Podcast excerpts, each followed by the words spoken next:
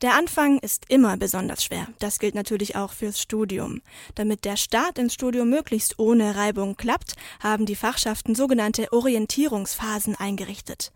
In der O-Phase bekommt man einen Überblick über die Dreh- und Angelpunkte des gewählten Studiengangs. Wann sind die Prüfungen? Wie sind die Profs? Aber auch Kontakte zu Mitstudierenden sind wichtig. Und überhaupt, man muss sich erstmal eingewöhnen auf dem Campus.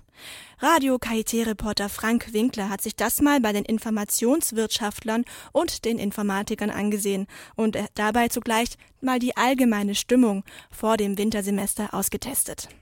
Eine Woche vor Semesterbeginn konnte man es beobachten. Überall waren Erstsemester in ihrer O-Phase unterwegs.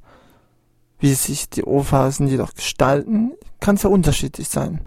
Unter anderem habe ich einen Informatikstudenten getroffen, der mir von seinem ersten Tag in der O-Phase berichtet. Auf jeden Fall sehr äh, kollegial, man ist sehr gesellschaftlich.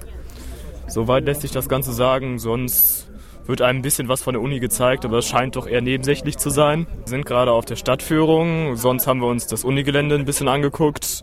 Dann gab es ein paar ja, Vorträge dazu, wie so das Uni-Leben als solches ist, was es an wichtigen Sachen zu wissen gibt. Aber auch das war bis jetzt eher nebensächlich. Alle sind ziemlich nett zueinander. Ich studiere jetzt Informatik, mache meinen Bachelor. Also fange jetzt gerade an, bin gerade nach Karlsruhe gezogen. Ja.